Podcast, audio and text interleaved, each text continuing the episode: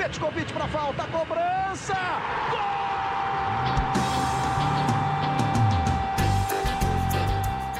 Está entrando no ar o podcast Sabe de quem? Do rubro negro, da nação, é o GE Flamengo.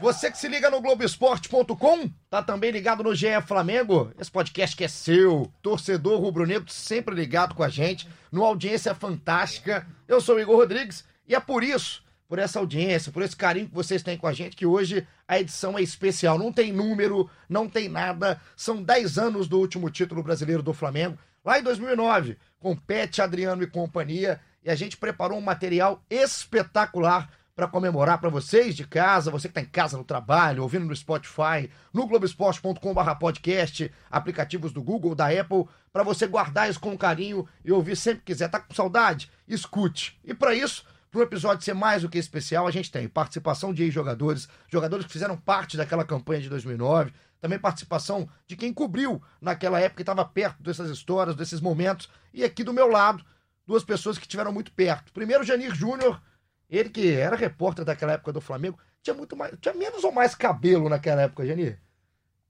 E aí, Igor, tudo bem? Você tá bem? Já Boa- começou boa bem, né? pergunta, né, pra abrir. Não, porque eu fiquei em dúvida assim se eu tinha mais ou menos cabelo, não sei, mas, mas consegui uns cabelos brancos daquele 2009. Rapaz, eu, é porque assim, eu vi uma fotografia, um retrato, né? Porque tinha o Janir ali do lado do Thales Soares, que já participou com a gente também, que ele é careca sempre.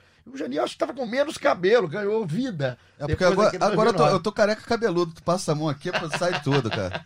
Mas foi isso, eu tava cobrindo o clube pelo, pelo Jornal Dia na época e vamos. Essa edição especial, muita história pra contar, muito momento ego. É, isso aí é o pessoal que pede, que quer e que quer Aquele é- muito. e era momento ego raiz, Ah, cara. era, lá era bom demais. Assim, eu acompanhava naquela época, eu um menino, né? Eu acompanhava, nem Ah, sabia. Para, para. Nem sabia quem era Janis Júnior. Eu só gostava falar que esse cara é bom, esse cara é bom, hoje tá aqui do lado. O Janis cobria pelo dia, é isso? Isso pelo Jornal Dia. Cobria pelo Jornal Dia e a gente tem muita coisa pra contar. E a galera participou em peso. Aliás, a gente botou lá no Twitter e todo mundo participando em peso. Vai estar todo, quase todo mundo representado, porque é tanta gente, senão tinha que ficar uma hora e meia. Quem tá do meu lado também cobriu momentos daquela campanha. Caê Moto voltando aqui, reeditando aqui a nossa dupla. Tudo bem? A parceria, Caê? Tudo bem, tudo ótimo. Lembro bem que eu ainda era um rapaz campista, recém-chegado ao Rio de Janeiro, mas você era um canalinha lá em Juiz de Fora. Tinha quantos anos em Eu era um 2009? mini canalha, eu tinha 17 anos. 17 anos, um garotinho. É, eu cobri o início da campanha, cobri também um pouco do pré-campanha, que eu acho que tem muita história também ali, aquele pré, desde o estadual, passando pela Copa do Brasil, que eu acho que foi mu- muito importante também é, para que o Flamengo pudesse depois ter aquela arrancada. E na metade ali do, do campeonato, meio pro fim do primeiro turno, eu fui cobrir o Fluminense, fui lá salvar o Fluminense do rebaixamento. E Jani Júnior continuou pelo dia, Eduardo Peixoto e Rodrigo Benchimol aqui no site. Eu cobria com o Eduardo Peixoto na primeira metade do campeonato. A gente tem algumas histórias aí de um elenco. é, eu vou dizer que não vou dizer que eu tenho saudade do elenco, mas eu tenho saudade do que era o futebol naquela época, né, Janir? Era um futebol que tinha muito mais abertura, a gente viajava, conversava muito mais, é, tinha um contato muito mais direto que hoje em dia o futebol se profissionalizou muito e acabou é, rolando um afastamento, digamos assim. Não é melhor nem pior, mas era diferente, né? Completamente diferente. Era um elenco, sabe aquele. ele- Além de ser campeão, era bom, sabe pra quê? Ah, Levar pra um bar, mesmo. Quebra o bar. haja cachaça. tem cada uma ali, tem Oh! cada exemplar daquele Flamengo de 2009 que realmente dá pra quebrar bar. Vamos fazer o seguinte, fazer um combinado com o Janeiro e com o Caí, e pra você que tá em casa e relembrando aquela campanha, passo a passo, a gente vai tentar, óbvio que a gente não vai colocar todos os jogos aqui, mas pegar lá desde o início, né, Janeiro? Porque o Flamengo tem uma história muito diferente dentro desse campeonato, que começa com o Cuca, né? Um campeonato que a gente lembra muito com o Andrade, mas o Flamengo tem é, o Cuca como um personagem ali de comando no banco de reservas, e é sim um personagem importante nessa campanha. É, e o Cuca, assim, já é, falando em cabelo branco, foram alguns com ele. e essa campanha tem alguns pontos, assim, a saída do Cuca é um deles, acho que tem uma virada de chave ali, que o elenco já estava no limite com o Cuca, como a gente vai falar no programa, a volta do, é, a volta do Adriano, o Pet, tudo. Então tem coisas pontuais, realmente teve o Cuca, ficou até julho, se eu não me engano, e a coisa mudou muito quando ele saiu. Mas é, ele pega o campeonato, o começo do Campeonato Brasileiro, quando o Flamengo vai bem mal, e a virada de chave, eu acho que, apesar dos jogadores que também que chegam, é mais quando troca o treinador, que a insatisfação com o Cuca era, posso dizer, entre os jogadores praticamente geral. Então não dá para trocar o time inteiro, troca o treinador. Eu acho que teve muito peso essa mudança. E o Cuca, ele comandou o time por 13 rodadas, ele sai na 13 terceira rodada, e aí entra o Andrade ainda como interino. Esse jogo vai ser até um pouco mais falado aqui daqui a pouco, porque é um jogo muito marcante na Vila Belmiro do Flamengo. O Janinho falou aqui é, de voltas, né, desse retorno. E é um campeonato marcado por retorno dos talvez os dois grandes protagonistas desse grupo, Petkovic e Adriano. O primeiro a voltar a, fazer esse casamento novamente é o Pet. O Pet que volta numa re renegociação de dívida, né? Que o Flamengo devia muito, né, Caí? Na real, se eu, se eu, não me engano, por ordem cronológica, eu acho que o Adriano tem a volta anunciada primeiro. Assim, eu, eu tô lembrando, como eu te falei, que assim, tem momentos da campanha que, que marcaram, e a Copa do Brasil me marcou muito porque eu lembro que eu tava cobrindo o jogo contra Fortaleza, se não me engano, pelas oitavas ou na terceira fase, e a gente tava lá em Fortaleza, tava até eu e o Eduardo Peixoto, tava, estávamos com uma figura folclórica dos bastidores do Flamengo, que o Jani vai logo descobrir quem é. A gente estava na piscina numa terça-feira. Kleber Leite liga para essa figura folclórica e avisa: ó, fechei com o Adriano, corre para o Rio para você ajudar na apresentação. E essa figura folclórica pegou o primeiro voo e preparou para que o Adriano chegasse com cetro e com manto. Essa figura folclórica a gente sabe muito bem quem é. José Carlos Peruano. Grande então, assim, Peruano. A, porque, eu lembro por isso porque as duas notícias foram numa terça véspera de, de jogo de Copa do Brasil. E essa da, do, do, Adriano ter fechado foi na véspera desse jogo contra o Fortaleza. E se eu não me engano, a notícia do acerto que foi até do Delair com o Pet foi na, foi na véspera do jogo contra o Inter, lá em Porto Alegre. Também eu lembro do momento perfeitamente, a gente estava num táxi e chegou a notícia e o Kleber, o Kleber Leite na época não gostou, não aprovava. Foi uma decisão do Delair mesmo para abater a dívida. Então, é, só fa fa fazendo essa correção cronológica. Então é o, Pe o Adriano e depois o, o Adriano Pet. acerta a volta primeiro que o Pet, se a minha memória está boa, mas eu, eu, lembro de ter sido em Fortaleza, em Porto Alegre. Mas o Pet demora a engrenar, porque o Pet, o Adriano ele tem a, a, a volta já como ídolo, como referência. O Pet volta meio que naquela de, ah, deixa, deixa o velhinho aí para pagar a dívida, né? O Pet, ele volta em maio, né? Ele acerta esse retorno em maio para fazer essa renegociação de dívida e ele só vai entrar no, no, Flamengo, ele só entra vindo do banco no jogo nesse 4 a 0 do Flamengo contra o Inter, que é um jogo que o Adriano já tá em campo. O Adriano já, tem, já, já estreou e tudo é, mais. Exato, fazendo o hat-trick. Então vamos começar com a volta do Adriano no primeiro tempo, porque eu quero convidar você para lembrar como é que foi esse retorno que é um retorno da volta do imperador e tudo mais. É a narração vai ter do, a gente... do, do, primeiro gol? V vamos ter, já, já. Primeiro a gente vai ter Uma a narração bem, bem legal. A gente vai ter a apresentação primeiro aqui. Quando ele chegou, o Adriano, ele, a gente estava lembrando que o Adriano queria praticamente abandonar o futebol. E aí ele retor resolve, né, Janir, ser feliz de novo. E é apresentado dessa maneira. E tem uma coisa muito legal que o Tino Marcos faz uma pergunta para ele na apresentação. Que na época o Ronaldo tava, já tinha acertado com o Corinthians e aí tava assim, quem, a pergunta do time, vocês vão ver, é comparando quem ia fazer mais gol, se é o Ronaldo ou se é o Adriano. E a torcida do Flamengo, que estava presente nessa apresentação, ela dá a resposta pro Tino Marcos. Vamos ver como é que foi essa chegada do Adriano. Eu voltei para minha casa porque foi onde eu saí, né? Foi onde eu fui criado. E, é, eu voltei para o Brasil para tentar reconquistar minha felicidade e estou muito feliz de poder estar ao lado de pessoas que cresceu no futebol, né, que me acompanharam desde pequeno. Então eu sempre senti essa vontade de retornar né, ao Flamengo. E nada melhor como estar aqui, né, porque eu estou perto da minha família, estou perto dos torcedores que me viram crescer, então para mim isso é muito importante. Como é que vai ser esse duelo entre o Adriano e o Ronaldo? Dentro e fora das quatro linhas, eu já senti que a torcida já criou uma rivalidade saudável entre vocês a mídia vai criar isso inevitavelmente. E dentro de campo, queria que você fizesse uma análise um pouco completa sobre isso. E quem vai fazer mais gols? O Adriano ou o Ronaldo nesse campeonato brasileiro?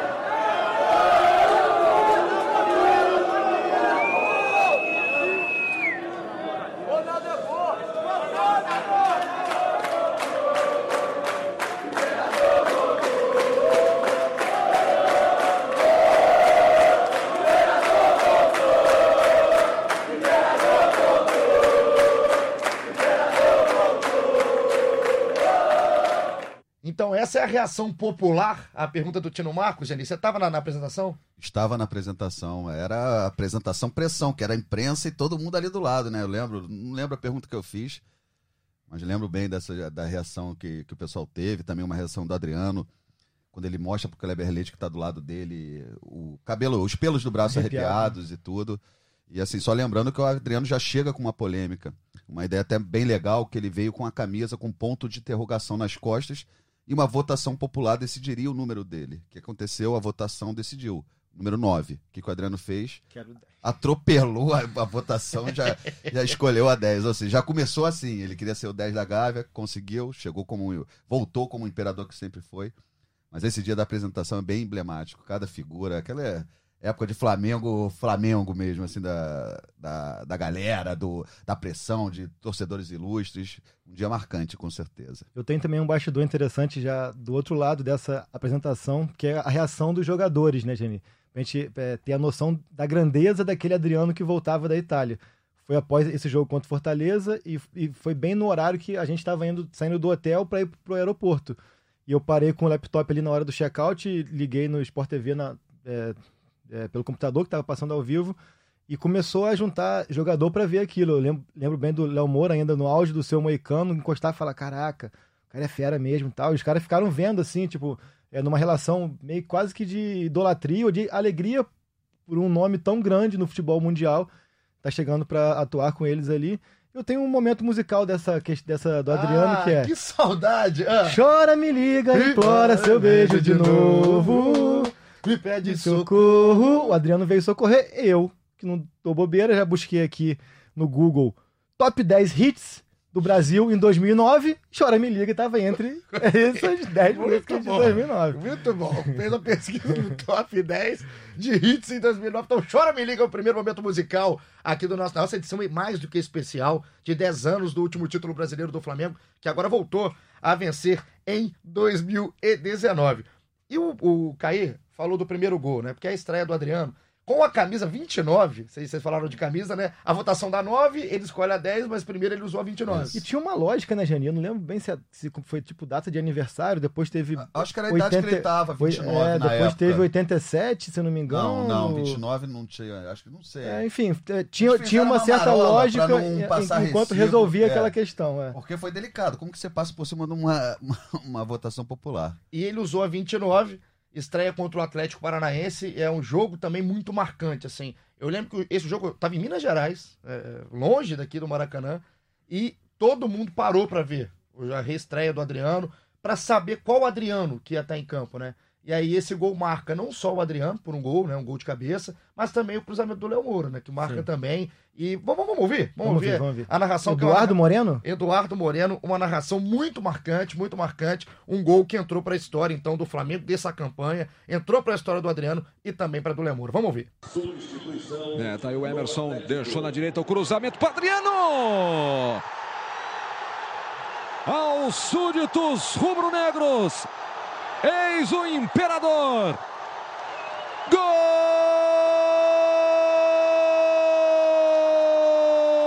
do Flamengo!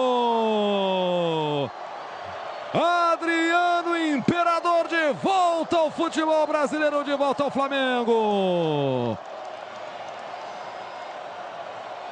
Comecinho do segundo tempo, um minuto.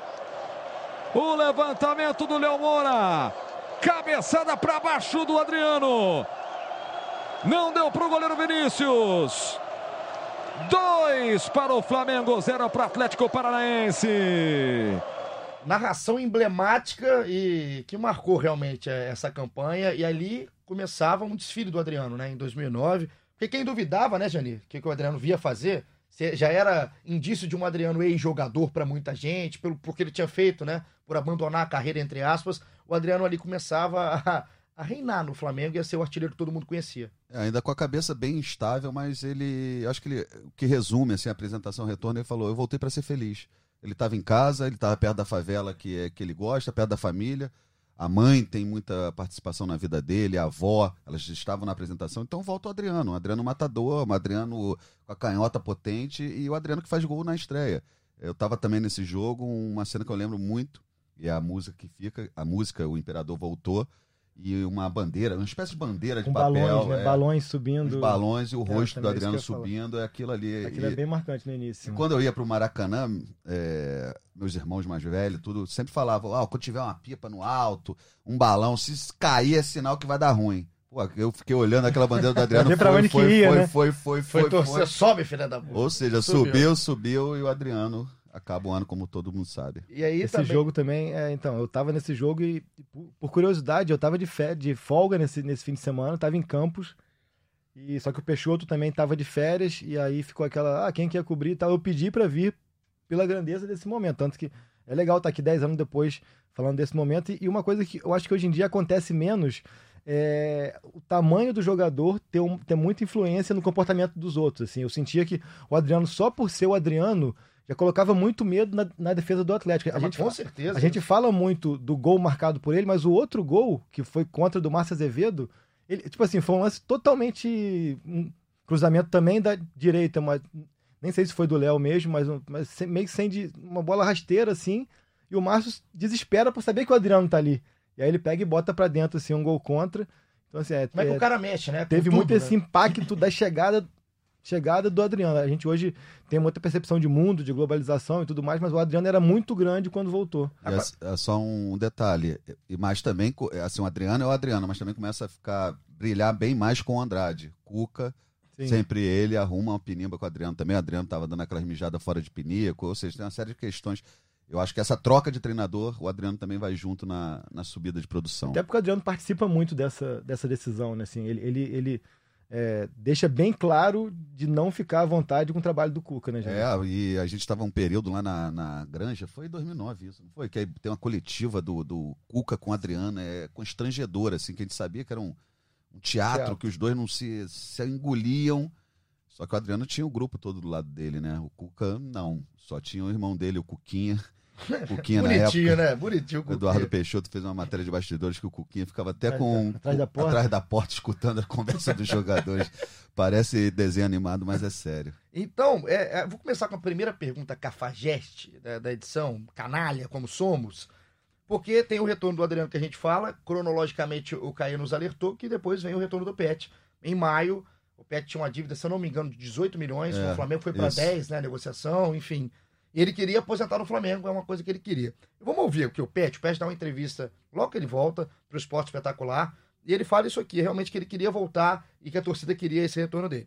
Antes de sair do Flamengo em 2002, eu já falava que queria ser a carreira, mas não tinha como. Infelizmente, o momento era difícil no clube e eu tinha que sair. E agora tem uma oportunidade daquilo que eu falava em 2002, tem chance de se cumprir. Então tá aí o Pet falando que é, é uma coisa, é um namoro, né? Que ele queria ficar em 2002, só que era uma, uma situação totalmente diferente do Flamengo que não conseguia segurar financeiramente o Pet. Então ele volta realmente para terminar a carreira, só que ninguém pensou que o Pet voltaria desse tamanho. Acho que nem ele mesmo Nem pensava, ele, né? Nem ele. Agora, antes de eu fazer a pergunta canalha, Janir, a apresentação do Pet. Então, é legal de fazer um contraponto, que o Adriano foi lá no, no auditório Rogério da Steinberg, uma coisa grande, na apresentação do PET, porque ele vem por causa dessa negociação da dívida, o Delair conduzindo, que o Delair estava no lugar do Márcio Braga, estava de licença.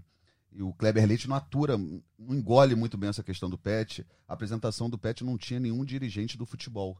E Só com o. Cuca, ele treinava lá para completar elenco. Outro exemplo de que vira a chave quando muda o treinador. O Cuca não contava com o Pet. É, Kleber Leite engoliu o Pet, mas teve que engolir. E deu no que deu. A apresentação sem nenhum dirigente. Tu imagina, uma do Adriano, torcida, todo mundo cantando, e o Pet, que já tinha uma história no Flamengo, mas também tinha dado uma rodada, volta é meio que apresentado assim, como um jogador comum. O Pet chega meio que como, como a gente fala na brincadeira, café com leite, né? Ele chega ali, assim, vem por causa da dívida, mas não vai ter muita condição. Ele começa um pouco a mudar essa percepção, acho, no jogo contra o Goiás, que é um jogo bem difícil também lá no Serra Dourada, que ele faz um gol, um gol até de chapada, assim, se eu, se eu não me engano, o Goiás abre 2 a 0 o Fla- o Flamengo empata e o Yarley faz um 3 a 2 mas é um jogo assim, já que o Pet começa a falar, opa, não, esse velhinho aí ainda dá um caldo, né? E o É. A, a pergunta que eu ia fazer em cima disso é primeiro da época. É a pergunta realmente é a visão de vocês. Quando chegou o Pet, vocês esperavam do Pet algo do Pet? Não tudo que ele fez, mas alguma coisa? Esperava, sabe? Porque o Pet é muito profissional, um cara que se cuida muito, apesar de idade, dessas questões. e Ele é um cara muito, assim, perseverante. Não que ele fez eu esperava, mas que poderia dar. Podia ser útil, né? É, isso é claro, é um jogador diferenciado, não desaprendeu a jogar bola.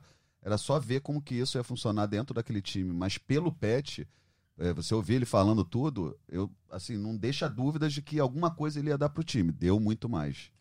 E o Pet, mesmo antes, eu acho que o último clube dele tinha sido Atlético Mineiro, ele tinha sido até importante, tinha sido participativo. Até lembro de um jogo no Maracanã mesmo, um 3 a 0 Atlético sobre o Flamengo, que impede o Flamengo de retomar a liderança ali naquela ocasião, em 2008, onde ele vai muito bem e tal, mas ele não conseguia ter a sequência que ele conseguiu ter, ter no Flamengo. Assim, foi uma coisa fora da curva, eu acho mais, mais até do que pelo desempenho foi muito pela sequência de, conseguir ter um turno inteiro e sendo importante. E eu brinco muito com o Pet, aqui o Pet hoje é nosso companheiro aqui, né, no, no Grupo Globo, e eu tive muito contato com o Pet, eu estava produzindo quadro dele, inclusive para Seleção há muito tempo, e a gente brincava viajando, inclusive, e eu enchi o saco dele, cara, eu falava, pô, ainda bem que você voltou em 2009, porque você é um cara que vivia de um gol só, né, de 2001.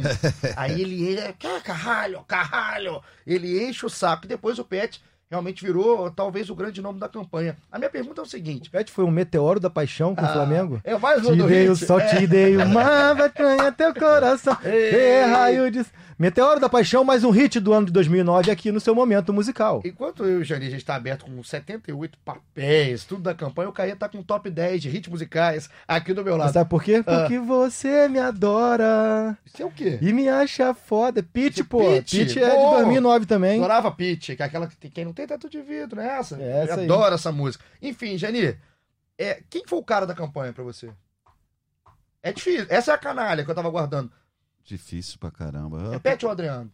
Eu boto o Adriano, né? Artilheiro, pela ligação que tem com, com o Flamengo. É difícil pra caramba, cara. Ficou entre os dois aí. Até te perguntar, nessa tua linha do tempo vai falar daquele Flamengo e Palmeiras, do Pet? Falarei, que talvez ah, é, o gol, é, o gol, mais bonito que eu vi do Pet, é, assim. E é o jogo, é o jogo mais marcante, eu é, acho. Assim. É, é, marcante demais. É mais do que o Atlético. Eu fico aí em cima do muro, mas vou de Adriano. Acho que é também pelo Sim, Adriano. Adriano, é, Caia, é. desses dois caras do retorno, ficando nesses dois caras do retorno. Eu dividiria esses 100% em 33,3, 33,3, 33,4.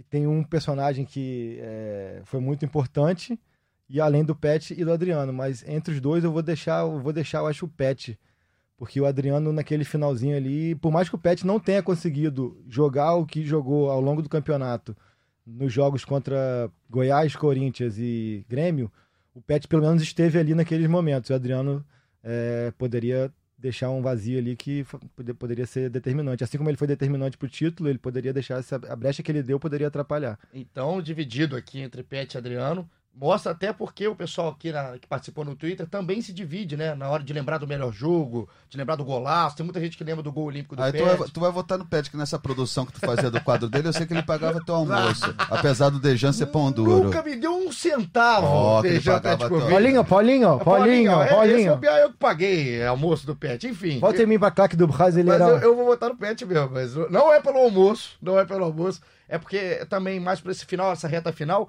e mais até pelo inusitado, assim. Eu confesso que quando o Pet volta, eu não esperava quase nada do Pet, assim. Eu esperava que o Pet fosse mais um símbolo do que fosse um jogador determinante. Ele acabou sendo protagonista na campanha do lado do Adriano, que termina como artilheiro do campeonato com 19 gols ao lado do Diego Tardelli. E o Pet, para mim, termina como grande craque. Eu acho que é, é, joga a bola que a gente esperava do Pet anos atrás, não naquele ano. Mas fica esse 2 a 1 um. Já já a gente vai entrar com o pessoal participando também tem muita lembrança legal da galera. Lembrança do jogo da final, lembrança de jogos marcantes, de onde estava. Já daqui a pouquinho a gente vai colocar o pessoal. Vamos começar a colocar, Jani, os jogadores da época, os jogadores da campanha. A gente fez esse trabalho de buscar, né, Caí? É, por onde está esse pessoal e histórias legais da época. E tem uma, eu vou começar com uma, que a gente não tá nem combinado qual que ia começar aqui, mas o Caí e o Jani vão lembrar, que é uma história de Toró e Juan. Toró e Juan, o Juan lateral esquerdo, né? E o Torozinho é, talvez, é, se a gente lembra de Juan e Léo Moura como grande dupla de lateral, o Toró é, muito mais como um xodó e não como um jogador fantástico, um jogador incrível do Flamengo daquele de 2009.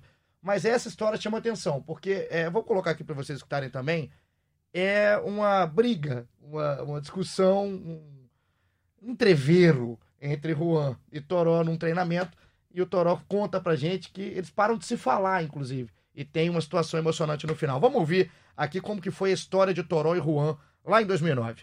Então, um caso muito interessante onde ninguém, poucas pessoas, acho que mais poucas pessoas até de, do, do nosso, daquele nosso grupo sabia que era uma vez num treinamento é, na Granja Comari, eu e o Juan, a gente se desentendeu, né? E na época o treinador era o Papai Joel. O Juan sempre foi muito ranzinza, baixinho, ranzinza pra caramba. Hoje, pô, graças a Deus é meu amigo. Depois em outro clube a gente já ganhou título juntos, mas naquela época ele era ranzinza. Hoje mais velho, mais, mais velho não, né? Mais maduro, ele tá diferente. Mas o mais engraçado foi isso, que a gente. Não me recordo qual foi o ano, mas a gente ficou bastante tempo sem, sem se falar. E o mais engraçado é que o armário dele era do lado do meu. E aí a gente só se falava dentro do campo, fora do campo batia, balançava sua cabeça pro outro, pela educação, né? E o mais o mais bonito e o mais engraçado foi que naquele momento do do título, né? Quando acabou o jogo do título, eu a primeira pessoa que que eu fui abraçar, quem que foi? Juan. A gente ajoelhado no campo, um olhando para cara do outro chorando, abraçado e entrando para a história do maior time do Brasil, entrando para a história do nosso Mengão e, e chorando abraçado. E o mais engraçado foi que minha esposa da arquibancada sabia disso tudo, né? Dessa, dessa nossa dessa nossa briga, não vou dizer que briga, mas nosso desentendimento e viu. E aí quando eu cheguei em casa, ela foi falou para mim: "Caraca, engraçado, né? Eu vi o que que o Flamengo faz, né? Eu falo o conto, fico todo arrepiado e ela falando para mim o que que o Flamengo faz, né? Você e Juan abraçado no, no, no meio campo, chorando e, e, e conversando. Essa é, é, é uma da, das cenas, uma das cenas assim que me marcou legal. Ah, a importância do título foi fundamental, né? A gente tinha um elenco realmente muito forte, muito unido e que precisava de um título de maior expressão, né? Faziam muitos anos que o Flamengo não conquistava um brasileiro naquela época e, realmente acho que colocou o nosso grupo assim num, em respeito, em, em conquista, né, do, em outro em outro lugar, em outro carinho do, do, do, torcedor, né, por, pela conquista de um título brasileiro, ainda mais da forma emocionante que foi. E sem dúvida que foi um, foi um marco importante para a gente escrever o nosso nome na história do clube. É, até em, em relação ao Toró, né, que realmente a gente teve essa discussão, como ele comentou, eu, eu, só não lembrava que a gente tinha ficado tanto tempo sem se falar assim, mas também lembro do, no momento da comemoração e isso mostra o quanto aquele grupo era unido e o quanto o grupo tinha esse perfil, né, de um grupo vencedor, de que se cobrava, de queria sempre o melhor, de querer sempre vencer. E então isso realmente aconteceu e mas, mas mostrou o quanto também a gente era unido, que depois ficou tudo bem, né? Hoje sempre foi, né? Sempre foi um cara, o Toró sempre foi um cara muito legal e mas às vezes dentro de campo ali a gente quer sempre o melhor. E hoje em dia eu parei de jogar, né? Encerrei minha carreira esse ano. Então tirei esse ano agora para descansar, então estou curtindo bastante a família, os amigos. É poder descansar, né? Então está sendo bastante proveitoso. E pro ano que vem eu penso em fazer agenciamento de atleta, né? Voltar a trabalhar com futebol. E se Deus quiser vai dar tudo certo. Rapaz, que história legal, né? Assim, que legal que você vê momentos, porque quando a gente recebeu né, a história, né, Caio? Eu procurei, a gente estava produzindo aqui, é a produção é bastante cansativa, porque o episódio tem muita coisinha, a gente lembrando de muita coisa para não deixar passar nada eu tentei buscar o momento que acaba o jogo. Só que assim, a gente tem imagem editada, né? aberta. né? Ah, a, a, imagem aberta eu, eu, a gente tem aqui, mas é muito de longe. Uhum. Então eu não consegui olhar o abraço. O abraço aparece muito depois. E é legal saber que foi o primeiro. Então mostra que eles ficaram muito tempo abraçados. Ah, então acho que ter... quase tanto tempo quanto ficaram sem se falar. Né? Deve ter ficado, é porque fala que era a época do Joel ainda, do é. Toró conta, né? Eu acho muito legal, assim, é, é, mostrar que era um elenco. A gente fala muito do Pet, do Adriano, até do Bruno e outros personagens mas era um elenco, ele quase todo de muita personalidade. Eram, eram jogadores com uma personalidade muito forte, até esses mais discretos, podemos falar assim. Quando eu falei até que era um ano que passava, um título que passava não só pelo brasileiro, lembrar do com o Janir aqui, até no Carioca, é, depois da derrota para o Rezende, era um carnaval, eu fui cobrir um treino onde o Juan, para até mostrar essa personalidade dele, era um pós-treino, tu lembra Riva Carli, né? É, quarentinha para soltar, é, tipo assim, um sol, um calor infernal no Rio de Janeiro, é, dia de carnaval, o time tinha perdido por Rezende, o preparador físico do Cuca é, vira e fala assim: ó, vamos começar aqui, quarentinha minutos correndo para soltar. E aí o Juan fala, quarentinha pra soltar, porra, tá de sacanagem, sei lá o que. Tá... e aí rola isso, mas é. Acho o Juan também um cara muito legal, assim. É... Nunca tive maior intimidade com ele, de muitas conversas e tal. Até pelo perfil dele, assim, ele é um cara muito sério. Mas é um cara que nunca deixou de passar e dar uma boa noite, um bom dia, uma boa tarde. Super, super educado, super, super gentil. educado, apesar do apelido, que o apelido dele era mais rentinho. E o Juan, só aquele, só aquele molho da história. Ele não tem o perfil de boleiro, era um cara que frequentava teatro, gostava de Caetano Veloso, era um cara meio, meio diferente, assim. E ele, Torozinho, com essa, essa briga, ainda bem que terminou bem. São dois personagens muito queridos.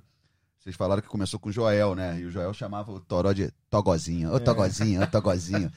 E lembrar aqui que o Juan disse que aposentou esse ano. Sim. É, tirou o ano para curtir a família e pensa em trabalhar com jogadores, agenciar jogadores. E o Toró tá no futebol da Finlândia, segue em atividade, é um dos poucos que seguem em atividade. Toró na Finlândia, né? Deve, também, deve, deve dar vontade de sentar e conversar. Toró é de chuva, na Finlândia de neve, o como to, é que é, será? O Toró jogou no Japão na China, virou nome de peixe. No Japão, no é, Japão. Bizarro, virou nome de peixe. Ele vendia Toró lá, era um tipo de peixe que vendia, enfim. Um abraço para Toró e o Juan, obrigado pela participação com a gente. Eu quero começar já a andar um pouco pra gente chegar na virada, né? Que vocês falam, estão batendo na tecla que a virada de treinador, a troca de treinador, foi uma das grandes viradas desse elenco do Flamengo. Isso se dá na 14 quarta rodada o jogo é Flamengo e Santos, jogo na Vila Belmiro. 2 a 1 pro Flamengo, o Flamengo vence de virada. O Robinho abre o placar, Adriano e o Pará, Pará contra. Pará já ajudava o Flamengo naquela época. Então Pará é bicampeão brasileiro pelo Flamengo. É bicampeão é brasileiro pelo Flamengo. Parazinho fez contra e o Adriano fez o primeiro, o Pará fez contra o segundo. Então o Flamengo virou. Por que, que é marcante? Porque o Andrade tá ali à beira de campo. Ele assume como interino naquele momento tinha muito apoio do grupo, né, Janine? Impressionante, né? Bastante, bastante. É, era um cara muito querido, né? E, e, isso ajudou muito também, depois, além da questão técnica, tática, o fato de ser querido pelo grupo. E importante para um elenco com jogadores tão, não sei se autoritários, mas com personalidade tão forte, com necessidade de participação tão forte. Ter um cara sereno e apaziguador e que escutava como Andrade, e não um cara que, que, se, que é, é, era da imposição, de, de querer dar ordem e tal. Acho que foi muito importante, né, Geni? Eu, eu, eu, acho isso. A partir desse dia, desse jogo que você vai lembrar, Igor, eu faço uma comparação, não tem nada a ver com a época do Corinthians, mas é o Andrade criou ali, tipo, casa com o que o Caio falou, uma democracia rubro-negra. Todos tinham voz, é, ele dividia as, os debates com os líderes do grupo. Isso foi até um problema depois em 2010, que você dá liberdade para o jogador depois para tirar, amigo, senta e chora. É complicado. E quem também aproveitou para fazer isso com a gente, essa parte, esse jogo. O, é uma época também, um momento marcante, é, triste no caso, porque era, ali tinha morrido o Zé Carlos, né? O goleiro Zé Grandão, goleiro do, do foi companheiro muito tempo do Andrade Exatamente. também. Exatamente. E, e aí o, o, Eric Faria, companheiro nosso aqui, um abraço pro Eric, também sempre muito solícito com a gente. O Eric, ele estava em campo, como repórter de campo naquele jogo, e o Eric relembra com a gente. Vamos, vamos ouvir o Eric, ele relembra com a gente como é que foi é, essa história do Flamengo, esse momento do Flamengo na campanha de 2009. Fala pessoal do podcast, Caê, Janir, meu amigo Polinho, tudo bem? Então, contar uma, uma história para vocês, porque eu acho que o Andrade é um profissional brilhante, mas teve um aspecto emocional na campanha de 2009 que foi muito impressionante. Depois do jogo Flamengo 2, Santos 1 na Vila Belmiro, onde o Flamengo não vencia havia 25 anos. A última vitória lá tinha sido em 1974 e o Flamengo venceu de virada esse jogo, gol do Adriano e tal. É, naquela semana, o Zé Carlos, o goleiro, o Zé Grandão, tinha falecido e o Andrade estava muito emocionado com a vitória e, obviamente, por conta da morte do Zé, do Zé Carlos, que era muito amigo dele. E aí, esse misto de emoções fez com que o Andrade chorasse no fim do jogo e eu ainda o consegui entrevistar dentro do campo ali, ainda tinha esse hábito de entrevistar o técnico na saída do campo. E ele se emocionou muito, chorou muito, e de tal forma que cativou a torcida rubro-negra, que naquela época ainda tinha alguma desconfiança se o Andrade deveria ou não deveria ser o, o técnico, né? E eu me lembro que a repercussão daquela entrevista foi imensa, por conta da emoção do Andrade, é, um pouco do DNA rubro-negro presente ali naquela entrevista. Então a torcida acabou abraçando também o Andrade e foi parte importante naquela caminhada que terminou com o sexto título do Flamengo. É, eu me lembro muito dessa entrevista, assim, ele se emocionou demais e foi um episódio muito marcante naquela campanha. Um abraço, pessoal. O Eric relembra aí, né, Janir e Caí, é, a emoção do Andrade, né? E assim, o que me chama a atenção é. A gente vai ouvir daqui a pouquinho, depois que vocês falarem, a sonora do Andrade, a entrevista do Eric faria com o Andrade em campo, ainda logo depois do jogo. Mas o que, me, o que eu destaco, assim, do, do Andrade, desde o início, é a humildade, assim, é a pessoa, é, é o cara, assim, é, é simples, é tão simples, ele chega a ser chucro, porque ele não consegue falar, tá emocionado, e isso me chama muita atenção. Eu, eu fiquei arrepiado vendo a, a entrevista logo depois que eu ouvi o áudio do Eric. Andrade sempre lembra esse jogo, eu acho que é muito emblemático. Talvez essas lágrimas aí são um ponto de partida para uma coisa maior. É, toda emoção envolvida ali, acho que aquilo ali é, é muito emblemático nessa campanha, essa vitória. É, o fato do Andrade ainda ser um interino, obviamente, a questão do Zé Carlos. É, esse jogo é muito pontual pelo que acontece e como o Andrade vira um personagem. Cresce como personagem ali mesmo, sendo ídolo, campeão, como jogador. Eu acho que esse jogo é um ponto-chave da campanha de 2009. E a torcida meio que abraça ele, é, sente esse carinho dele, abraça ele. Agora, o curioso, né, Janir, é que essa personalidade do Andrade, que foi tão importante em 2009, depois acabou Se voltou é, contra é, ele, né? impedindo que ele tivesse uma carreira longeva como técnico. Né? Ele não teve muitas oportunidades e quando teve não foi tão bem mas para aquele ano ele foi muito importante. É quase uma personalidade para a posição que ele exercia com prazo de validade. É né? porque ele era líder sem. Ele exercia um, um cargo de liderança sem ser líder, né? É, e, pô, Andrade é nosso famoso, ele é conhecido desde a época de, de jogador tromba, né? O tromba. Pô, é nota 10 no trato, na educação também. Facilitava o nosso trabalho, era um cara de resenha, como a gente estava falando que era um ambiente diferente. O Andrade é aquele cara que encostava alguns voos voltava com ele assim conversando, entendeu? Pô, merecia até melhor sorte na profissão de treinador. E que tem uma história muito bonita antes também como jogador do Flamengo, tem tá aí na participação daquele time memorável de 81, enfim. O Andrade, eu quero que vou convidar você que está em casa ou onde você estiver, para você se emocionar junto com essa sonora do, do Andrade. Então, vamos ouvir Eric Faria em campo naquele 2009 com o Andrade. Pega a palavrinha aqui do Andrade, mil jogos no Campeonato Brasileiro, e você dizia, o Júnior lembrou, tabus são feitos para serem quebrados. Quis o destino que fosse contigo, né, Andrade, com os olhos marejados hoje aqui. É verdade, é verdade. Quis o destino que fosse eu estar aqui hoje. É, muitos gostariam de estar aqui, de estar dirigindo esse time fabuloso do Flamengo, que hoje, mais uma vez, né, a gente se orgulhar, se sentir orgulhoso desses garotos hoje que fizeram em campo, se dedicaram. Eu, eu tô, tenho que agradecer muito a eles. Agradecer eles e queria dedicar essa vitória um amigo meu, Zé Carlos, que hoje não está mais com a gente. Essa vitória é para ele, para Zé Carlos. Obrigado, obrigado. É legal pra caramba, assim, eu acho que é um dos momentos, foi muito bem o Jani falar das lágrimas, as lágrimas que parece que marcaram alguma coisa de uma simbiose da torcida, do time, dos jogadores líderes com o Andrade. Jani, Vamos, vamos caminhando. O que, que você começa a lembrar da época de momento ego também, né? Vamos começar a botar um eguinho aí no meio? Vamos botar um momento ego? Vamos, vamos colocar o primeiro? Pode começar lá de trás? Pô, aí, aí, até ordem cronológica, não. não. Se, fosse, é... se fosse daquela época, tinha que ter o podcast do momento ego. Nossa Só pra isso. senhora. É, quando o Flamengo é campeão, o Adriano some, né? Ah. O Adriano era normal sumir.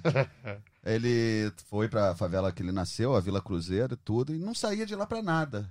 Aí no meio da festa, né, distribuindo cerveja, churrasco, tudo, ele pediu pro primo dele lá pegar uma graninha que tava acabando, ele tinha que reforçar a festa. 40 mil, Igor. Tá bom pra você? E aí depois ele fica vários dias lá. É, é... pra comprar o pão de alho, né? É, queijo coalho, aquela cheio de dentro. 40 mil e depois é, tem uma visita, a gente vai lembrar isso, tem uma visita ao então presidente Lula, que o Adriano quase não vai justamente porque ele tava naquele jeito. Tava no bode as costas é, já. A né? galera no entorno teve que tirar ele mesmo de lá. Ele vai num avião à parte encontrar o presidente tudo, mas esse é o primeiro. Adriano fazendo a festinha, acabou assim, secou a cerveja, já pega 40 mil. Pô, a gente aqui junta dois reais cada um. Né? Imagina né? o churrasco, devia ser A gente tá aqui contando as horas pra terça-feira, que é a festa de fim de ano. Exatamente, cara. É da um casa. Momentinho ego, depois gostei. vai ter um mais picante. Putz. Negócio de bola nas costas. Xiii, gostei, gostei. Então 40 mil pro churrasco do Adriano. Não pro churrasco, só pra fortalecer o churrasco que tava acontecendo. Deve ter tido muito a 100, né? Foi difícil de encontrar é. o Adriano esse dia, né? Então Porra. tem uma questão que é aquela. É. Então me encontra Charlie Brown também foi um sucesso eu em te 2009. contar. Charlie Brown é uma das minhas Gostei. bandas preferidas. Muito feliz de poder trazer essa Eu música tô com aqui. 100% de aproveitamento. Não sei cantar uma Gostei, até agora. gostei. Essa eu gostei. Chorão Eterno. Chorão, Chorão, Eterno. Chorão Eterno. Hashtag Chorão Eterno. Eu queria perguntar pra vocês, é, é, que estiveram perto, né? E a questão dos jogadores. Vocês falaram aí do Juan, né, que é um cara educado, é, o Adriano, o Pet. Eu queria saber como é que era o Pet na época com vocês, assim. É, É, ali eu comecei a construir uma relação, né? Até hoje eu chamo ele de, brincando de Dejan, que é o primeiro nome dele. Aham. Mas ele ainda era um cara muito ressabiado. O Pet é um cara muito inteligente. Ele tem um raciocínio, não é só pra jogar futebol, não. Você conviveu Sim, com ele na sim. produção. Então você tem que tomar muito cuidado com qualquer resposta. Ele parece ríspido, às vezes ele é ríspido mesmo. Acho que pelo também. Pelo jeito de ser dele. Então, é cultural, né? é, na verdade eu começo uma relação com o Pet ali, mas que também tiveram alguns poréns, que o Pet teve um desentendimento com o Marcos Braz na ocasião. E eu lembro que esse desentendimento, que era por causa do negócio de bicho, Igor, é, eu era do Jornal Dia, e o Jornal Dia estava negociando com o Pet, meio que ser garoto propaganda de um produto do jornal. Eu tive até que aliviar um pouco ó, essa história e tudo. E o Pet acabou fechando com o Jornal Lance. Eu- Perdeu o garoto. eu não dei, eu não dei o molho todo da notícia. Não, não, eu dei demo, não foi por causa disso, Aham. não. Mas o Pet é assim, uma pessoa que também, depois que você ganha a confiança dele, você vê, a gente tem relação até hoje. Só que dali desenvolveu algumas coisas. O Pet também gosta muito de carnaval, de Portela, e eu sempre cobri carnaval. Cobria, né? Agora cansei. E encontrava o Pet na Sapucaí. No ano seguinte, ele já participou do desfile da Portela. Ali eu comecei uma relação, mas com um jornalista, ele é conhecido no Vasco pela aquela famosa história, né? Que o jornalista chega para ele. Posso fazer duas perguntinhas, Pet? Qual é a segunda? É Qual é a uma- segunda? É uma dama, né? É uma É. dama. Nosso E assim, grande... mas sempre foi um cara, pelo menos comigo, muito correto. Não é aquele cara de mandar recado por assessor, resolvia tete a tete. Tudo bem que muitas vezes eu nem entendia o que ele estava falando tão rápido. É, eu, eu tenho um outro cara. é, Mas até- é um cara chato, hein? É, não. é chato, é, Não, chato. Ele sabe que é chato. Ele, não, e ele sabe ser, né? Tem que ser. O dele é assim: você combinou 3 e 1 pra começar 3 e 1. E, e você sabe que tinha uma briga, lá todo mundo corria de, de dividir quarto com ele. Que ele, era, ele acorda, acordava 6 horas da manhã e, na verdade, em concentração, o jogador vai dormir 4 para Fica acordar pro jogando almoço. baralho, fica jogando Exatamente. O videogame. pessoal corria, falou que ele todo metódico, não podia acender a luz e o caramba. Ele Tinha queria ver o Bom Dia Belgrado lá, É né? O Sérvio lá. Um beijo pro nosso querido Pet, hoje companheiro aqui, que se escutar vai encher o meu saco depois. Caê, sabe um personagem que eu lembro, assim? Isso aí é porque todo mundo vai falar sempre dos caras, né? Pet, Adriano, fala do Bruno, fala do Léo Moura. Mas Denis Marques, Denis Marques, porque muita gente aqui né, do Twitter manda. Rapaz, o Denis Marques era. Participou da campanha, mas Como é que era o Denis? eu assim? lembro É- muito pouco dele. Ele era tão discreto. em Era- ca- Ele era fora de campo discreto como em campo. Outro também que a gente pode lembrar, o Gil. Sim. Gil do Vale Tudo. Sim. É, deixa eu ver mais. Alex Cruz. Lembra do Alex Cruz? Alex Cruz, nem Jogadores lembro, que. É o lado B. É o Alex lado B. Cruz é um jogador que tem uma história curiosa que ele enfrentou o Flamengo pela Copa do Brasil defendendo o Ivinhema. Aí o Kleber Leite gostou, contratou ele por um mês ou dois meses. Ele não fez nenhum jogo e acabou o período probatório dele. Só que ele ia voltar pro Ivinhema, Ah, os jogadores lembrei, fizeram uma lembrei. vaquinha para que ele ficasse até o fim do ano. Exatamente, que a história é surreal hoje no- Surreal. No, futebol atual, né? Mas eu- você falou do Denis Marques, eu lembro que ele ficou pé da vida, eu acho. Que o Jornal Dia tem uma linhagem mais popular, uma uma linha mais popular, né?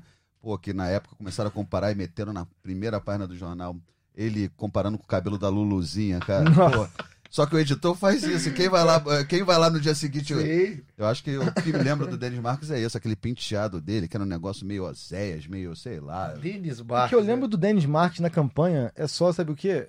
Salário não era baixo, não. da hein? foto dele naquelas bandeiras que levantaram depois do título, que tinha bandeira de todos os jogadores. É a única lembrança que eu tenho dele na campanha. Eu vou até olhar aqui quantos jogos ele jogou. Sabe uma lembrança? Por que, que eu falei do Denis? Eu não fiquei louco, não. Não falei à toa. Por causa do baile do Denis? Também gosto, gosto muito do baile do Denis. Um abraço pro Denis DJ. Mas é porque eu tô passando por um jogo aqui também, gente pegando jogos marcantes.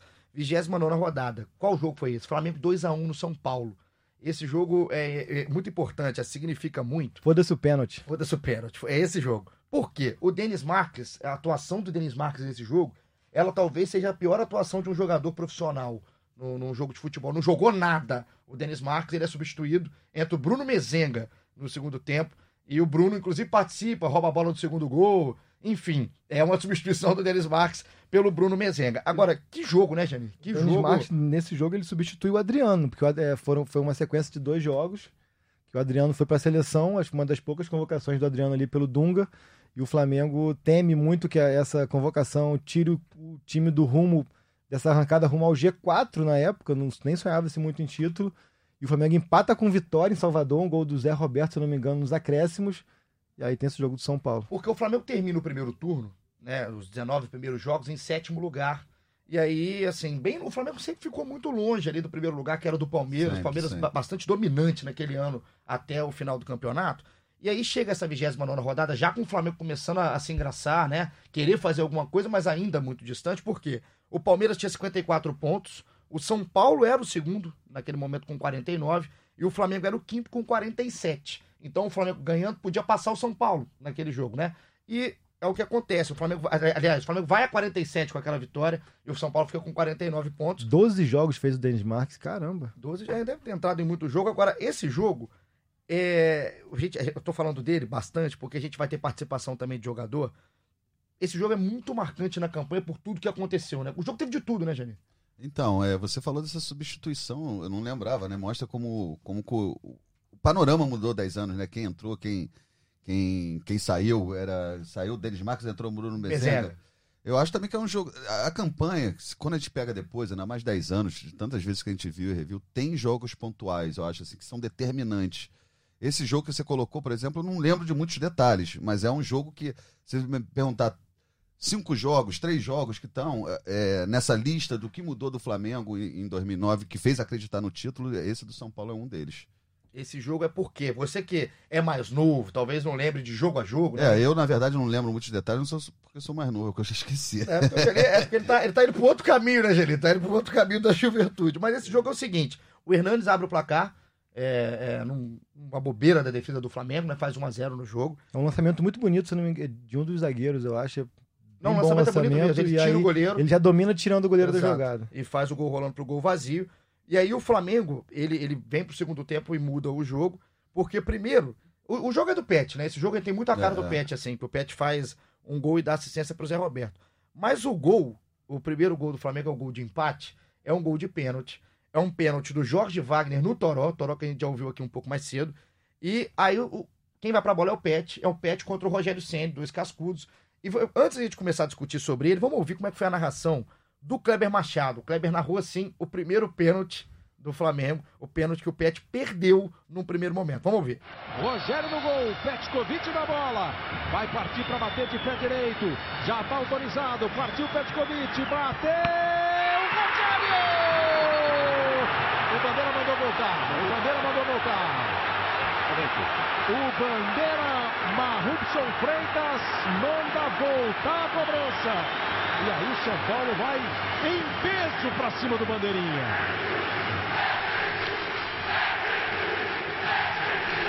O Rogério pegou.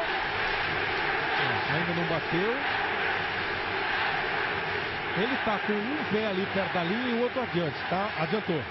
Chutou no canto esquerdo, o Rogério pegou. Experiência sobra para os dois.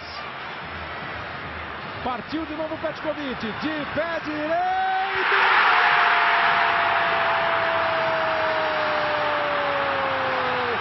Petkovic do Flamengo. Agora o que eu pergunto, assim, o Rogério é, era conhecido por adiantar. É um, gran- um, foi um grande goleiro, tem uma grande história. Hoje em dia, com o VAR, será que ele não conseguia pegar um pênalti, Não eu acho. conseguia, mas rapaz, eu vou falar um negócio, até, até comparando com hoje em dia. É, eu fui ver o lance, né? É pra vir falar aqui com propriedade até um pouco maior. Ele adianta, ele dá um passo. Só que o outro pé do, do Rogério, você tá na linha. O outro, ele não, não é aquele salto do Rogério que a gente estava acostumado de dois passos. Mas só que na época o Marrubson Freitas, grande Marrubson, ele que era auxiliar, ele que levanta a bandeira na hora. O Pet bate no canto esquerdo do Rogério. O Rogério cai, faz a defesa, tá comemorando. E aí o nosso grande Marrubson faz a defesa. Jani, e depois o Pet faz a Lazidane, né? Aquela cavada no alto, Zidane na Copa de É, vocês, 2006. vocês falando aí agora eu lembrei. Tô começando a ficar até em dúvida. São 200 mil jogos que a gente já fez, né? Aham. Se Adriano foi o, o cara do brasileiro mesmo, cara. que eu não tinha lembrança mesmo desse jogo. Agora nesse jogo, do- o Pet dá assistência também pro Zé Roberto. Então, do Zé Roberto é o segundo, né? É o isso? segundo gol. Tá, lembrei, lembrei. Acho que é isso, é isso, Pet, diferencial. E qual é a aspa dele do pênalti? A declaração? Foda-se o pênalti. É, é um carinho, né? Ele conta que o, quando ele perde o primeiro, ele fica meio, meio ressabiado, meio tenso assim. Aí o Everton Silva, Grande lateral Everton Silva. direito, chamado de Papão no elenco, veio da Friburguense, se não me engano, Depois né? acabou renovando, acho que por É. quatro anos, Ele cara. ficou. Tu vê o que o Campeonato Brasileiro É. traz. Tem coisas boas e coisas ruins. Ele cara. ficou. Aí ele diz que o Everton Silva chega perto dele, quando sente que ele tá tenso, fala: Pai, foda-se o pênalti. Você perdeu fazendo, não vai mudar nada. Meu Deus do céu. Tem uns caras que ficam pra história por causa uma aspa dessa. O nosso grande Everton Silva. E aí, o, o- depois o Bruno Mezenga rouba uma bola, dá no Pet. O Pet dá uma enfiada de bola pro Zé Roberto e jogou pra caramba o Zé Roberto esse campeonato também, né? É o campeonato da vida do Zé Roberto. Tão É, surpreendente quanto o Pet, eu acho. assim Quando ele chega, ele já chega ali como um apelido que ele tinha de. Zé, Bu- Zé, do- Zé Boteco, né? E aí ele Gente mas boa. joga demais, joga demais. Esse cara, gente boa toda a vida. Depois também tem uma historinha. A gente vai falar, a gente falou com ele, tem áudio dele? Falou, tem, vamos- gente? vamos Tem um áudio bem- E aí áudio- depois eu conto uma historinha da Tem um áudio apresentação bem bom dele. dele e ele conta também algumas historinhas É, ali. vamos fazer o seguinte, assim, daqui a pouco a gente volta mais um momento ego aqui do Jani em cima do Zé Roberto. É, fique, o Zé Roberto vai falar pra caramba agora, tá? O Zé Roberto, mas vale a pena, porque são histórias da época, histórias que o Zé Roberto conta do pessoal da base, com o Ronaldo Angelim e também o que significou pra ele esse título em 2009. Vamos escutar o Zé Roberto. Fala, Cauê, vou te mandar o áudio aí, te contar um, um pouquinho da história daquele grupo de 2009 que realmente foi um dos melhores grupos que eu tive a- o prazer de trabalhar, que todo mundo convivia e se respeitava muito. E tenho algumas histórias muito engraçadas. Vou te contar uma história aí do, dos meninos mais novos, né, que era que eu que eu que, eu que apelidei de os menudos, que era o Eric Flores, o Williams, o Wellington, zagueiro, o Everton meia e o Everton Silva, né, o lateral. E toda vez que tinha uma folga, eles vinham até mim pediam, né, e me apelidaram de patrão, e pedia para mim é, falar com, com o Isaías Chino, que era o diretor, para poder liberar, que eles, que eles iam dar uma saidinha, que eu gostava de baile funk. Então eu que sempre que tinha que pedir, né, para avisar que eles iam eles iam curtir um, a folga. E assim, e, e, e- toda, e, e to- toda vez quando voltava no treino seguinte, né, eles iam me, me passar tudo que tinha acontecido. Só que o Isaías, como muito rodado, já sabia de tudo que tinha acontecido, aonde eles tinham tudo que já tinham feito, né? Então, assim, era um grupo muito bacana e, e por ser muito jovens também, era uma galera muito fácil de conviver e respeitava muito, né? O Angelim tem uma história dele que o Angelim comprou um carro naquele ano, muito engraçado que ele comprou um carro naquele ano, é, um carro zero, né? E ele namorou esse carro por muito tempo tal, e comprou o carro. E só que ele morava em Copacabana. A gente treinava é, muito no Ninho do Urubu já naquele ano e de vez em quando na Gávea, né? Ficava uma distância considerável para ele. E aí ele deu uma semana que ele comprou esse carro, ele, ele me, me chamou um dia para conversar, disse que estava desesperado porque o carro bebia muita gasolina. Porque o Angelim sempre foi um pouquinho pão duro, né? O Angelim foi muito. sempre foi muito mão, mão fechada. E aí a gente começou a dar risada, falei, pô, Angelim, mas como, pô, tu, tu sempre quis esse carro e tal. E agora você tá reclamando por causa da gasolina, cara, que tá bebendo muito. Ele, não, não, mas eu não aguento não. É muito longe de Copacabana para o Ninho do Urubu. Eu não tô aguentando não, esse carro bebe muito, eu vou entregar o carro. Eu falei, mas Angelim, mas como é que você vai entregar o carro? Você já pagou o carro, a concessionária não, deve- não aceita devolução. Né? Não, eu vou lá, macho. Eu vou lá, vou devolver esse carro. E aí ele ficou muito bravo com esse carro, mas é, pelo ele não conseguiu, não conseguiu devolver o carro não. Mas assim, resumindo, é, é, era um grupo maravilhoso de trabalhar. é, a gente sente muita falta, né? Eu particularmente sinto muita falta, principalmente daquele grupo que foi um ano maravilhoso nas nossas vidas. Todo mundo se dava muito bem, a gente estava sempre junto, somente em concentração, é, quando a gente estava de folga, procurava sempre estar todo mundo mu- é, sempre unido. Né? E, e o pessoal se respeitava muito, né? Em relação ao profission- ao profissionalismo, né? Foi, acho que o título brasileiro veio para coroar aquele grupo pelo por tudo que ele se dedicou, né? porque você tinha Petkovic, Adriano, mas é, Léo Moura, pessoas que conheciam o Flamengo como, como poucos da gente estava no grupo ali, mas que Kleberson e tal, mas todo mundo se respeitava muito, todo mundo é, procurou ver a importância que era ser campeão brasileiro pelo Flamengo depois de tanto tempo, né? Então todo mundo é, se, doou, se doou muito, todo mundo teve a sua parcela de contribuição. É, depois que o Andrade realmente entrou no, no, no, comando da equipe, todo mundo procurou ajudar muito o Andrade, até pela pessoa, pelo ser humano que o Andrade era, pela história que ele tinha no clube. Que foi um cara que ajudou muita gente, principalmente a mim, né? Me ajudou muito. Depois da entrada do, do Andrade no comando técnico do Flamengo, foi que eu cresci de produção, foi com, foi com ele que eu voltei a jogar, até porque eu não, eu, eu, eu não estava jogando muito é, com o Cuca, né? Não estava passando uma fase tecnicamente muito boa.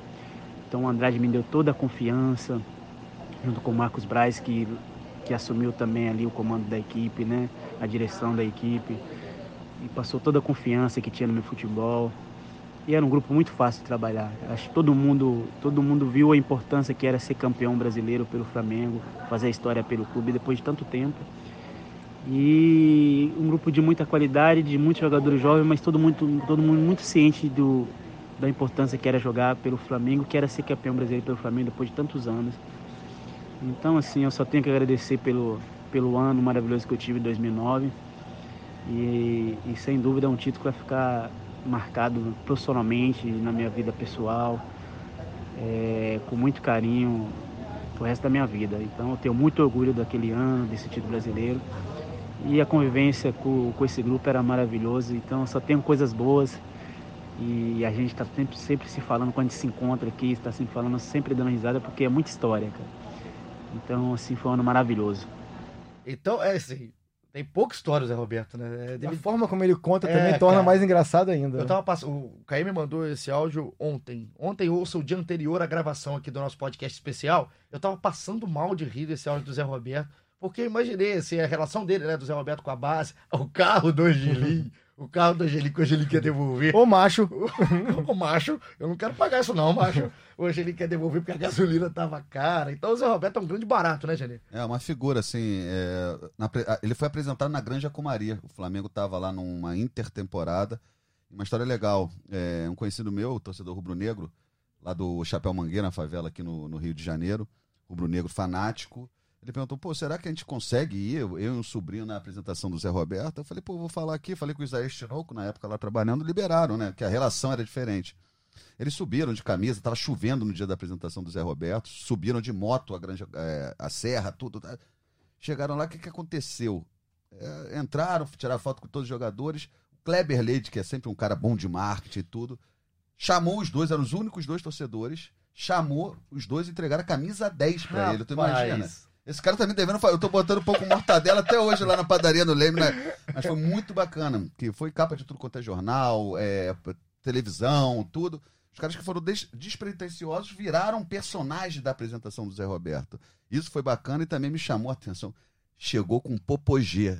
Amigo. Ah. Amigo. Eu adoro o Zé Roberto, aquele cara coração. Vocês ouviram aí no, no áudio dele, na declaração dele, mas rapaz, tinha uma facilidade para engordar gostava de tomar um negócio, isso não é problema, mas. Todos nós bunda. gostamos, né? Eu lembro da, bunda daquela. O time treinando num dos campos da Granja com Maria, ele já ah. chegou fazendo aquele trabalho à parte. Rapaz. rapaz. Mulher melancia, Zé Que Roberto. bagagem. Agora vamos começar aqui a colocar a galera, porque vamos dar só uma pausa no nosso, na nossa linha do tempo, que a gente já tá indo pra reta final já do campeonato e ainda tem muita coisa para falar, porque é um campeonato que o Flamengo acaba decidindo no final. É ali que realmente o campeonato aparece. Mas tem muita gente participando, a gente não pode deixar de fora. Tiago Balbino, um abraço para você. Ele fala várias coisas marcantes, mas eu vou colocar uma só. Primeiro que ele fala que o Zé Roberto tá jogando bola, o jogo contra o Palmeiras, o jogo contra o Galo, enfim, várias coisas ele vai colocando. Só que ele lembra do jogo final. Olha a história aqui do Thiago Balbino. Ele, falou, ele falou que saiu na Rádio Globo no sábado à noite que ia vender mais 5 mil ingressos que foram encontrados ali para a final. E aí ele foi para a porta do Maracanã, achando que ele ia conseguir o ingresso, e era correria, bala de borracha da polícia, e ele acabou tendo que, teve que dividir um papelão com a amiga que ele conheceu na hora. Ele dormiu lá com a amiga no papelão, e mais correria da polícia, ele não conseguiu o ingresso Não conseguiu, então ele não viu o jogo. E essa final. amiga virou esposa. A gente não sei, né? Eu não vou colocar o Thiago Balbino aqui numa, numa fria, mas tomara que a amiga tenha sido depois pelo menos uma amizade duradoura. E ele é aquele que coloca o Denis, do Denis Marques também. Ó. Cabe falar que mais aventureiro que isso era ver o Denis Marques entrando em campo. Um abraço pro Tiagão. Sabe quem tá aqui? Vodka ou água de coco, pra mim tanto faz. Que deve ser quase 2009. assim. Virou meu amigo, toda hora me manda arroba lá. Naldinho? ele, é, tá ganhando seguidor nas nossas custas. É, ele. seu safado, seu canalha. Naldo Jesus, o Afrobege. O Nunca nosso... esquecendo que o Naldo viu a final da. Foi Libertadores? Qual final que ele viu? Algum jogo que ele viu com a 5 a 0, bibliotecária. É, sim. Acho que foi o do Grêmio. É o 5x0 no Grêmio, ele viu metade com a E a bibliotecária. metade na na van. van. que ano, hein? Que ano do nosso grande Quero Naldo. saber onde que ele viu a final. Depois responde pra gente É, aí, Naldo. Manda pra gente seu safado. Ele fala que ó, Angelim e Imperador eram até pouco tempo as únicas referências de ídolo que ele viu jogar. Por tudo que o magro de aço passou até chegar à redenção, ficou pra, para o Naldo, né? Sendo o maior marco do título em 2009. A gente vai falar muito do Angelim daqui a pouco. O Angelim vai ser um personagem aqui. E ele falou que o Angelim tá sempre por lá, em Ubá, mas nunca o encontrou. Marcos Lourenço, ele falou que o jogo contra o Corinthians deu aquela animada em quem tava desacreditadão. Ele lembra que não teve muita reação com o gol, só conseguia chorar. Um abraço aqui pro nosso grande Marcão. This is end. This is the end. Agora aqui é o nome do Pablo. This is the end. Aí é o momento musical, The Rapaz, Doors. This The is the end. Rapaz. Essas horas, essas horas aqui dá vontade de chorar. Eu tô suado no momento aqui no nosso amplo estúdio de gravação. O This is the End, que é o Pablo, fala que no jogo contra o Palmeiras ele estava no aeroporto de São Paulo, em Congonhas, que lembra de gritar feito um louco no segundo gol, achou que fosse apanhado dos paulistas. Campanha foi a coisa mais doida. O Flamengo só assumiu a liderança na penúltima rodada. Aí fazem amizade aqui. O Igor pergunta se ele vai no jogo hoje. Legal, viram amigos aqui também na nossa rede social. Mas colocar mais uns dois aqui. O Ezequiel fala que esse Flamengo 2 a 1 que a gente acabou de falar em cima do São Paulo, teve quase de tudo, que saiu perdendo, gol pênalti anulado, o passe pro Zé Roberto, virada do Flamengo, que ali tricampeão brasileiro, atual tricampeão brasileiro, que era o São Paulo, né? Então foi um jogo muito marcante para ele. E pro Jorge Calandrini, tô colocando ele por último, porque já fazendo um gancho, dois jogos. O jogo contra o Goiás, um 0 a 0 no Maracanã, que foi feito para ser uma festa. Ducha aca- de água fria, né? uma ducha de água fria, porque o Flamengo não consegue. Ele tinha certeza que o Flamengo ia ganhar e quase empatou, né? E quando empatou, ele chorou, pensando que deu merda. Mas depois é aquele jogo contra o Grêmio, é o que ele deixa no final como inesquecível. Então a participação da galera é sempre bom, né, Caio? Pessoal sempre aqui com a gente. Bom lembrar, lembrar momentos marcantes. O, o legal é isso, assim, é por muitos e muitos anos, até que chegasse esse time atual, que a gente, enfim, que tá na história, tudo, tudo que a gente tem vivido.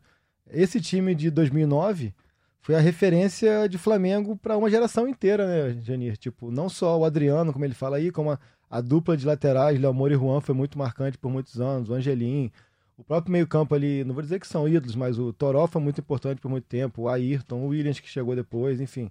É, por muitos e muitos anos, por 10 anos, a gente pode falar. Sim. Esse time foi a referência de uma geração. Com certeza. E assim, muita gente lembra. Tem muita história aqui, a gente não pode colocar todo mundo, mas é muita história legal que as pessoas guardam, né? E fica marcado mesmo. E como o pessoal agora vai ficar marcado em 2019 nesse time fantástico que o Flamengo fez. Vamos continuar passando. Eu queria mais. Tem mais momento ego aí pra gente passar? Momento ego. Ih. No final, na reta final do campeonato, amigo, Chegamos nela. o Marcos Braz tinha que contornar até bagulho pessoal, meu irmão. O que que é? Tinha um jogador disso. que tava namorando, Ih, tava namorando, pá, firme e forte, o caramba. E terminou. Calma que tá lá, vai, não vai, vai, não vai. Rapaz, tô acreditando que o outro veio vral. Que isso? Pegou a ex-mulher do cara e ainda ficava falando lá dentro assim, pô, ninguém mandou se lança muito ataque, toma bola nas costas. Rapaz. Meu Deus, você não falou isso. Tu, ima- tu imagina, aí, já tinha pouco problema pra resolver. Era, era dinheiro, era questão, aí o Marcos Braz ainda teve que ser ali.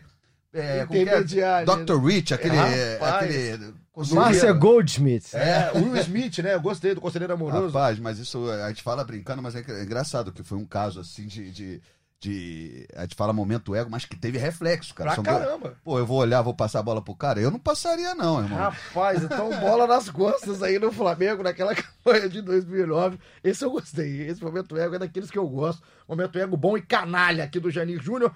Tem mais um jogo que eu coloquei aqui na, na, na lista né, de jogos importantes. O jogo contra o Atlético Mineiro, um 3x1 no Mineirão. E aí, de novo, o nome do Pet, né? Porque o Pet faz um gol olímpico nesse jogo, né, Caio? Faz um gol olímpico, o segundo gol olímpico. Acho que esse já foi depois daquele Foi jogo segundo, contra o Palmeiras. É, Pet mais uma vez sendo decisivo. Por isso que eu falo assim, o Adriano, ele, pelo tamanho dele, ele acaba concentrando muitas atenções. Mas se a gente for olhar pontualmente, o Pet foi, foi muito importante assim naquela campanha. Ele faz um gol olímpico, depois ele é, depois tem um gol do Maldonado. Que é o primeiro gol do Maldonado com a camisa do Flamengo, né? Se bobear, o único gol do Maldonado com a camisa do Flamengo Flamengo. e Palmeiras, desculpa que eu Não, perdi. o- Flamengo e Atlético Mineiro. Ah, Flamengo e Atlético Mineiro, tá? Porque depois tem outro que o Flamengo e Palmeiras que o Pet mete gol. ali. Então, é antes. Eu- Ah, porque tá, eu queria tá, colocar tá. esse jogo contra Então o lá. Palmeiras. O jogo, esse- Organiza essa porra aí. Então, não, é porque eu tenho esse 3x1. Porque ele era muito jovem e Tem esse 3x1 do Flamengo na 34 rodada. Só que o jogo que pra mim marca muito é Ah, então Flamengo. tu falou do jogo do Atlético pra voltar É, atrás. não, então, eu falei do Atlético que ele vai ser a narração do Luiz Roberto, porque o nosso parceiro Luiz Roberto sempre aqui também nos ajudando. E a narração é espetacular desse gol olímpico do Pet, né? Que é um gol no cantinho mesmo, a bola entra muito ajustada ali. Carine, goleiro uruguaio. E só que esse jogo contra o Palmeiras, o 2 a 0 do Flamengo contra o Palmeiras fora de casa, é pra mim, na minha visão, o jogo mais marcante do título, assim, por, por, por tudo que era o Palmeiras em 2009 e pela quantidade de bola que jogou o Petkovic É uma jogo. das grandes atuações individuais que eu vi na vida, assim.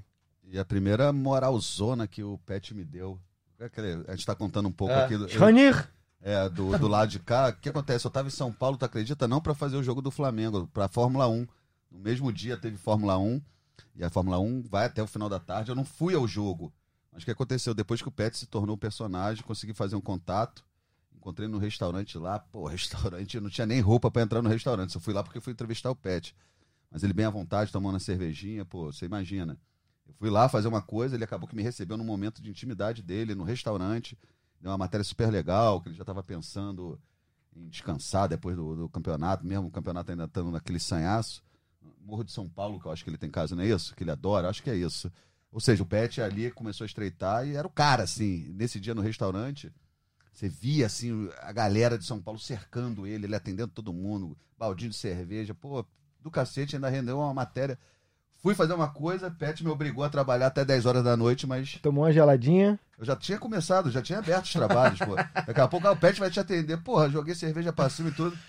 Depois até acabei brindando uma lá, não paguei também não. Joguei lá no balde, mas foi bem bacana. Esse jogo aí, pra mim, também é muito importante pra, pra campanha. Tem algum jogo que seja o maior jogo da campanha? É óbvio que o jogo do título é muito legal, mas tem Depende sido do jogo... conceito de maior, né? É isso que eu falo. Tem jogos tão específicos do momento. Esse Flamengo e Palmeiras é um ali. É Flamengo e Corinthians é outro. O meu, o meu é o Flamengo e Palmeiras, mas eu acho que cada um pensa de uma, de uma maneira, Não, né? porque, o que, assim, que porque é eu acho que a partir do momento que iniciou a arrancada e que, e que começou a, a- a projetar alguma coisa que inicialmente era G4, é, foi uma arrancada tão, tão impensável, onde toda partida era. aqui É o clichê, mas toda partida era uma final mesmo. Assim. É, o Flamengo não tinha direito ao erro. Teve, teve até um vacilo contra o Barueri, que ali acharam muito que Tinha ido pro tudo espaço, tinha ido né? por, por água abaixo. Mas era, é, cada vitória foi muito importante é, pelo peso que ela tinha no momento, assim. Rapaz, é porque a gente tava olhando aqui, é, tem o jogo contra o Santos também. A gente não pode deixar de lembrar que é o jogo que tem um outro personagem, que é o Bruno. E aí, quando o Caí começou lá no início da campanha, né, no início da campanha, no caso do podcast, colocou 33%, 33%, 33%. É o Bruno, o outro personagem? É, o Bruno pra mim foi, foi tão importante quanto o Pet e quanto o Adriano, tanto que o desempate foi o 0,01% pro Pet. O Bruno tem esse jogo contra o Santos, onde ele fecha o gol, defende dois pênaltis do Ganso. Tem um jogo contra o Botafogo também, que é 1x0, gol do Adriano no Engenhão, e no Newton Santos, perdão, e que ele também pega um pênalti do Lúcio Flávio. Ele tem momentos muito importantes. Nesse jogo contra o Palmeiras, ele faz muitas defesas também.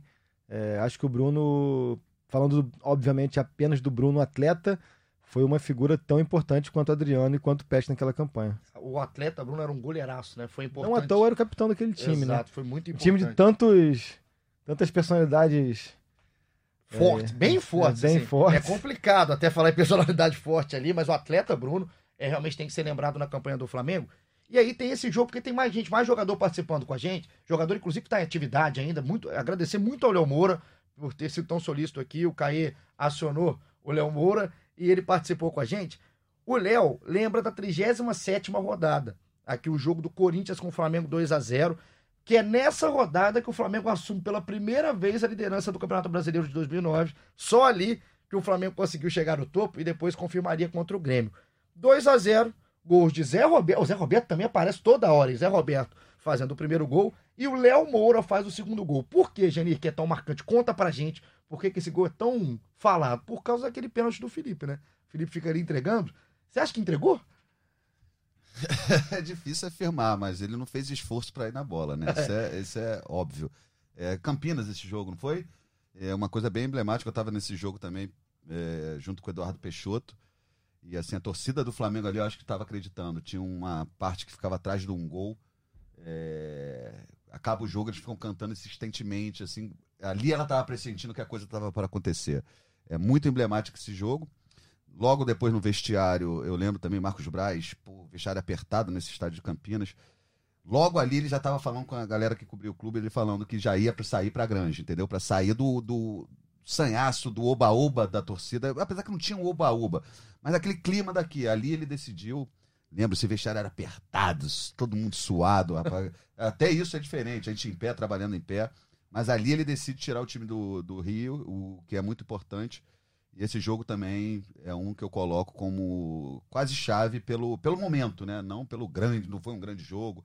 E teve essa do Felipe que fez que ia, deu preguiça. É, porque assim. Eu... Na verdade, assim, o que eu acho é. Eu não vou entrar no mérito do, se o Felipe é, fez de, de propósito ou não. Agora a questão é que o que o Felipe fez com esse lance foi prejudicar o Flamengo. Porque assim, fala-se muito desse lance até hoje mas era um lance já aos 40 e tal do segundo tempo, o jogo estava 1 a 0 assim, então é, não vou, repito, não vou entrar no mérito se ele entregou ou não, mas foi uma coisa que não fez a, a menor diferença pro Flamengo e até hoje fala-se é. disso. E aí, é porque o lance é muito icônico, assim, o Léo Moura, não é pênalti, eu não achei pênalti no lance do Léo Moura, e o Felipe ironiza, começa a bater palma antes da, da cobrança, do Léo. E aí o Léo bate no canto direito do Felipe, que nem se mexe, ele abre os braços, assim, claramente ele não vai a bola, e aí quem falou sobre o lance foi o próprio Léo Moura, protagonista desse 2 a 0 do Flamengo no Corinthians na 37ª rodada. Vamos ouvir o que, o Léo fala desse lance com o Felipe. Leonardo Moura, Zé Roberto no interior da grande área. Ele tentou botar na frente, ganhou do Dodô, foi pra linha de fundo, caiu! E o juiz apitou! É pênalti pro Flamengo em Campinas! De Dodô e Léo Moura aos 45! O Felipe aplaude, no sentido pejorativo, evidentemente, a decisão do árbitro, que será analisada agora por José Roberto Wright. Olha, o jogador do Corinthians, ele coloca o braço, mas não é um braço que derruba, não é um braço que empurra, vamos acompanhar. Há um atropelamento natural, eu não daria esse. Partiu, pé direito, gol!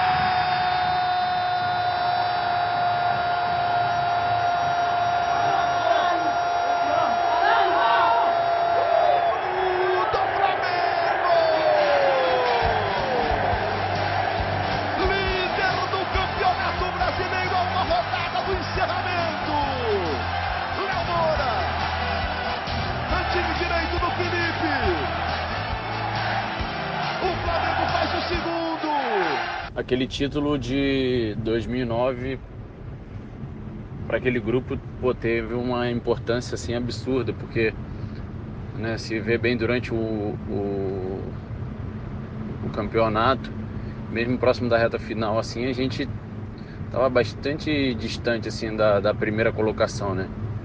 E aí o que nos deu né, mais confiança ainda foi depois da vitória do Corinthians né, na próximo da reta final aí que que aí deu o fôlego né, necessário para que a gente ganhasse mais força ainda e fosse buscar o título, né, cara? Então, assim, pô, ter o último jogo é, como foi, dentro do Maracanã, lotado, é, decidindo né, com apoio da torcida, só dependendo do time naquela época.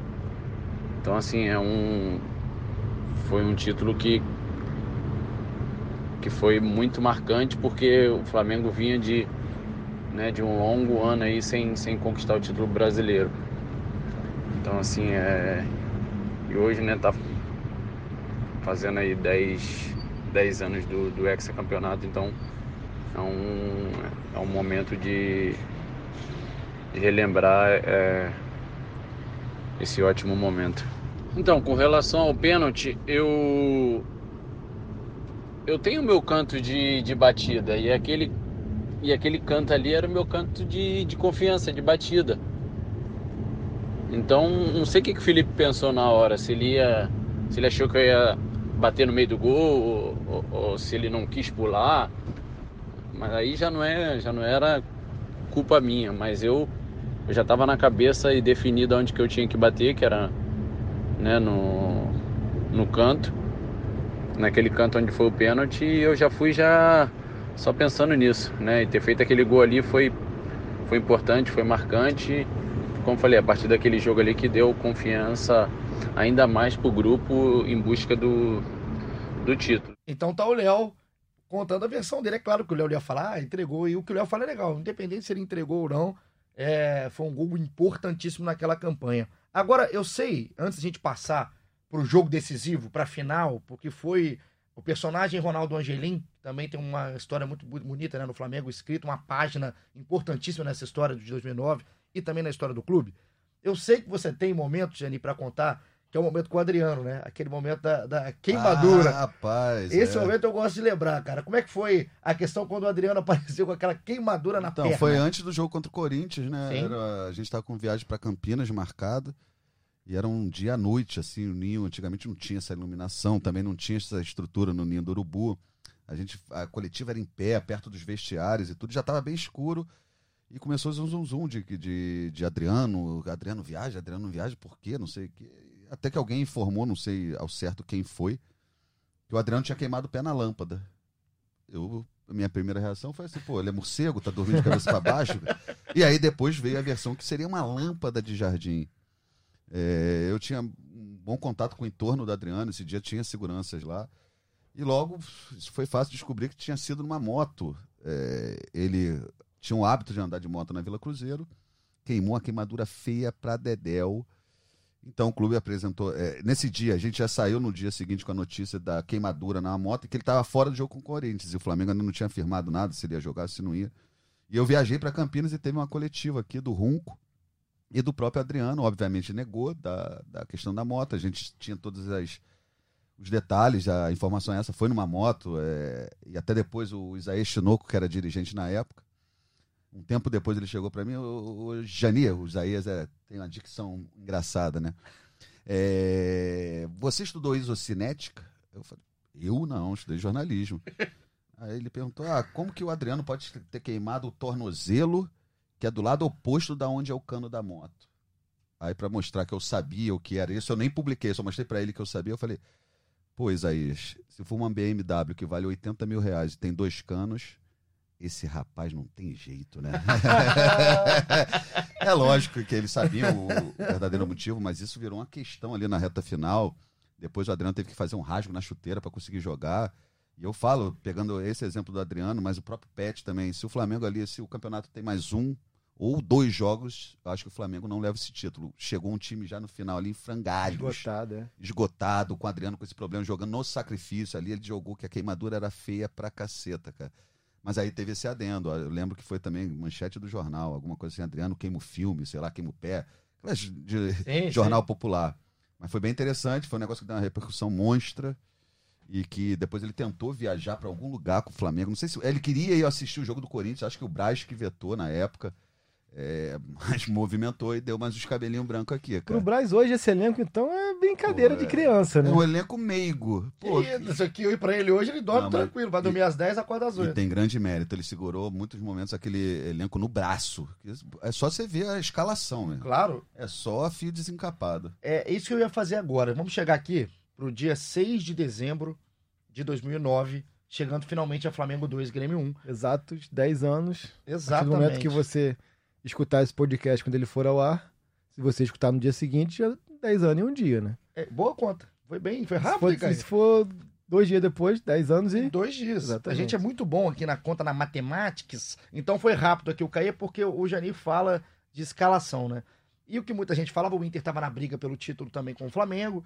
Tinha o São Paulo ali no meio, enfim. Mas era Inter e Flamengo mais. E o Grêmio era, o- era, era o adversário. Então muita gente falava que o Grêmio ia entregar, que é, ia ter aquela, aquela ajudinha, né, do, do rival, enfim. E o Grêmio entra com um time completamente diferente, né? Tava todo mundo já jogando pra lá. Vou falar a escalação dos dois times que jogaram, porque às vezes a gente não lembra. Bruno, Léo Moura, David Braz, Ronaldo Angelim e Juan, Ayrton, Toró, Williams e Pet, Zé Roberto e Adriano. Esse foi o time do Flamengo que entrou em campo. E olha o time do Grêmio que entrou em campo, rapaz. Era o Marcelo Groi na época, o Marcelo Groi completamente ainda desconhecido, né? Não, não era esse Marcelo Groi que foi campeão de Libertadores. Mário Fernandes, Léo, William Tiego e Fábio Santos. Ou seja, Adilson. Pela defesa, a gente sabe que era um timaço já, né? Exato, Mário Fernandes, Mário inclusive. Fernandes, Copa do Mundo. Marcelo Groi, ídolo do Grêmio histórico. Léo, ídolo do Cruzeiro histórico. E aí tinha uns. Aí, agora, olha o Fábio. Santos, campeão do mundo por dois clubes. E tem o meio-campo agora. O Adilson, Túlio, aí Lúcio, Maílson, Douglas Costa e o Robertson. O Robertson. Bergson, não? Não, o Bergson entra no lugar do Robertson. O Robertson. Enf- Enfim, era um time completamente diferente do treinador Silas, que depois viria a treinar o Flamengo. O ponto desse time aí, chave pro Flamengo ganhar, tava no meio-campo do, do Grêmio. É, mas qual Túlio. É, mas o Túlio, ele que tava, deu a vida. Deu, deu. É, dos jogadores que eu, que eu vejo, assim, que a gente convive, trabalha junto, o Túlio é o cara que eu via ter mais implicância, não gostar do Flamengo. Se você pegar o tape ou o jogo todo, você vê que ele joga a fera, cara. Esse aí, até por causa de episódios com o Botafogo, tudo, ele queria, acho que mais ver o Flamengo se ferrar do que o Eu próprio. lembro de uma matéria, eu acho, da revista Placar, onde o Túlio contou que. É, Ah. Contava para as filhas dele que no castelo vivia uma bruxa muito má de Isso. nome Flamengo. É, é nesse Que gra- nível. grande canalha também, É. né? Agora, o que, o que eu queria, antes do jogo, que o jogo em si a gente já sabe, né? A gente já viu milhares de vezes, já viu e reviu o gol do Angelim. Mas o que eu queria saber, Jane, você cobriu o jogo, né? Cobrir, cobrir. Como é que foi o, o- essa cobertura? Como é que foi esse dia de cobertura pra você? Eu te pergunto isso, porque é, em 2019, que está vivendo, a gente vai sempre lembrar, né? O Caê tava lá em Lima, é, na Libertadores, a gente fazendo retaguarda, fazendo a festa na Presidente Vargas. A gente vai lembrar desses momentos, a gente vai lembrar tanto do pré quanto do pós.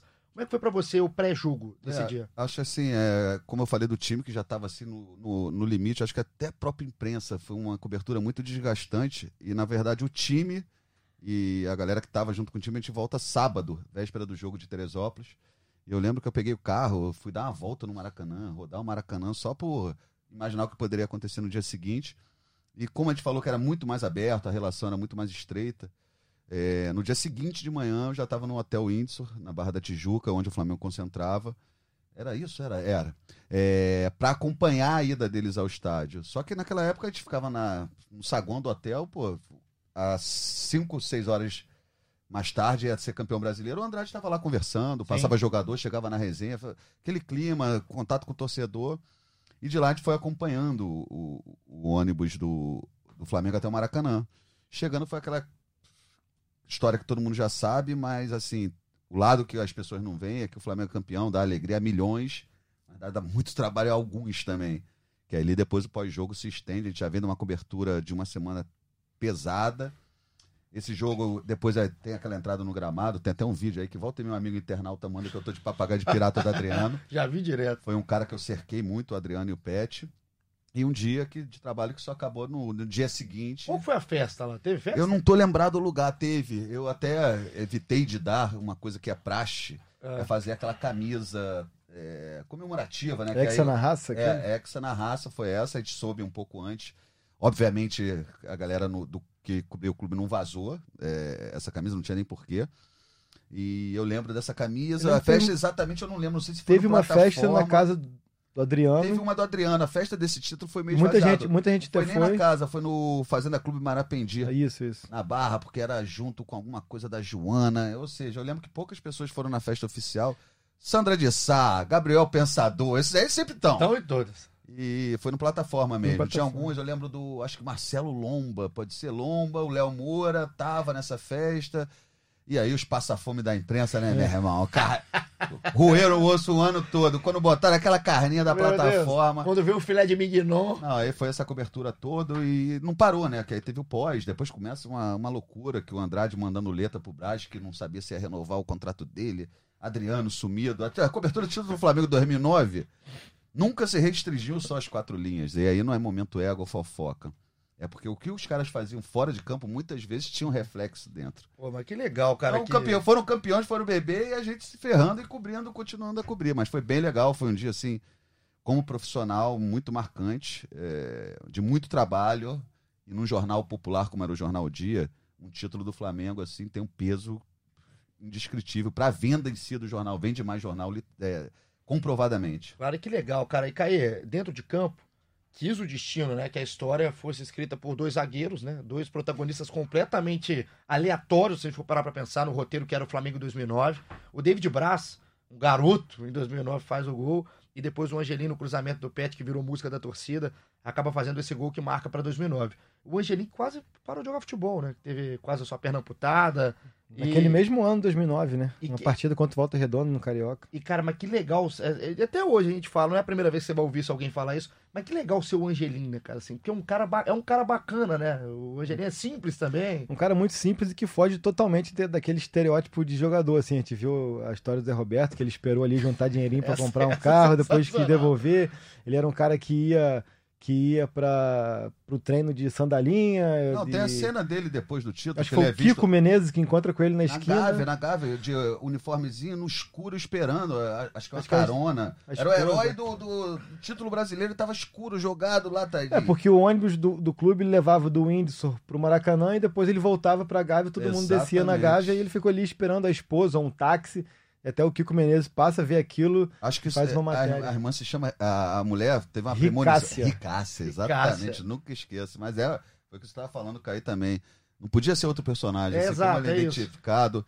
Quando ele falou aquela frase que meu maior orgulho é ver o Flamengo vencer. Minha depois, vaidade. É, minha maior vaidade é ver o Flamengo vencer. As histórias que ele conta, que ele ficava até três horas da manhã jogando pelada com os porteiros de Copacabana, que ele morava em Copacabana. Esse cara é, é, merece estar marcado na história do clube. E até hoje, um amigo mandou um vídeo que eu até passei pro Janir, não sei se foi na terça-feira ou segunda-feira, essa semana, que cruzou com ele no, no aeroporto de calça do Flamengo, camisa do Flamengo, agasalho do Flamengo. É, é muito identificado, cara. E assim, a gente tá aqui batendo mais de uma hora e mais, passamos já bem de uma hora, uma hora e dez, uma hora e vinte aqui de episódio. E como que é legal, né? Relembrar e acho que é jogador, talvez na época, e nem a gente quando cobre, tem a real importância, dá o real valor que tá acontecendo ali no dia, no dia 6. O Angelino não sabia o que que ia acontecer 10 anos depois, mas como é que é legal e como é que tem história, né? Porque teria é, episódio aqui para mais de duas horas se a gente quisesse ficar aqui falando e como que foi um campeonato marcante nessa história do Flamengo. E assim, só para que vocês tenham um pouco de noção, é, é importante para o Flamengo, é importante para o torcedor, foi importante para o Angelim, mas como é importante para o jornalista também. Na minha carreira, esse ano foi um ano muito especial. É, por conta desse ano, eu fui coroado no Jornal Dia. No, no ano seguinte, eu fui cobrir a Copa do Mundo da, da África do Sul.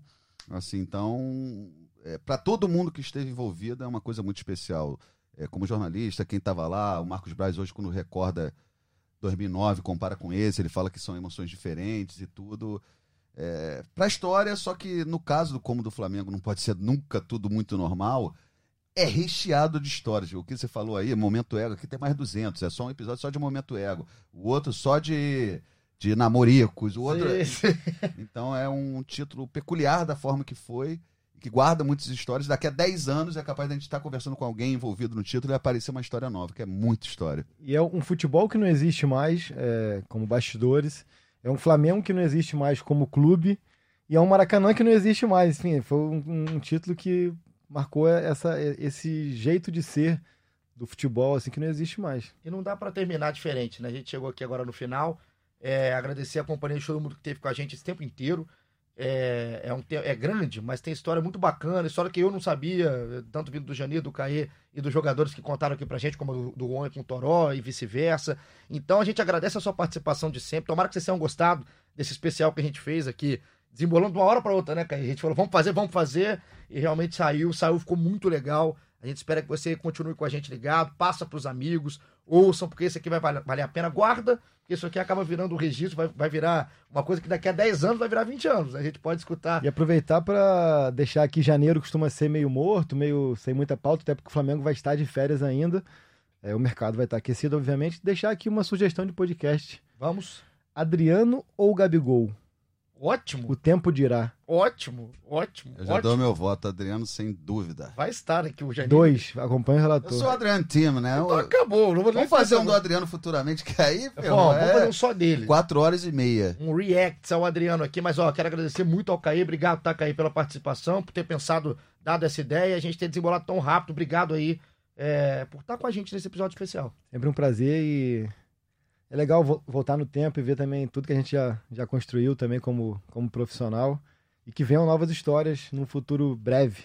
Se Deus quiser, virão, virão, estão por vir, já já, estão por vir lá no Catar. A gente vai estar para construir mais histórias junto com o Flamengo. Jani, tamo junto, obrigado também, viu? Pô, uma honra vir em CC Bay. Eu fui convidado agora Pô, pelo foi país. formal, né? É, pô, não, mas é muito legal. E também mandar um beijo para outras pessoas que estavam lá, o Eduardo Peixoto, Benchimol, Benchimol, o folclórico Serginho Sérgio Américo, Américo, eh, Cláudio Perrot, cara, assim, o que a gente viveu ali.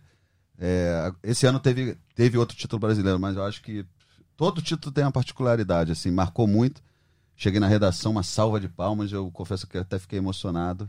Espero que eu volte aqui para contar de 20 anos ou de 10 desses. Conta comigo. Tô que nem vinho.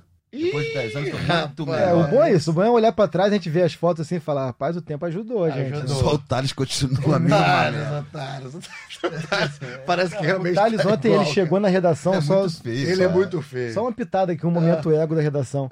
O Thales chegou na redação ontem. Eu não sei se ele tava preso em casa, com a boca costurada. Ele fez um podcast sozinho, parado, falando ali, cara. Aliás, o Thales tem que voltar aqui. Todo Thales- mundo botou o fone e tal, e ele falando, falando, falando. Thales é falando. o Thales Soares, que já participou com a gente aqui do podcast do Flamengo, mas no início ele tem que voltar. porque Caçador de falar. resenha. Gosta de falar pra caramba. Então, muito obrigado pra você que esteve com a gente até agora. Vamos terminar com luxo. Vamos terminar com ele, Luiz Roberto. Ele narrou assim o cruzamento do Pet, o gol do Angelim no, no escanteio que o Pet cobrou. Não é? Quer, quer cantar no momento musical? O gol do Angelim, no escanteio que o Pet cobrou. É isso. Então, nesse clima, a gente vai terminando É a Copa do Brasil. com a narração dele, Luiz Roberto, o gol de Angelim, o gol do título do Flamengo em 2009. Muito obrigado pela sua participação, pela sua companhia. Tamo junto. Até a próxima. Aquele abraço. Será que vai tentar aquela fechadinha para buscar o gol olímpico? Olha o Pet, levantou, Ronaldo Angelim! Angelim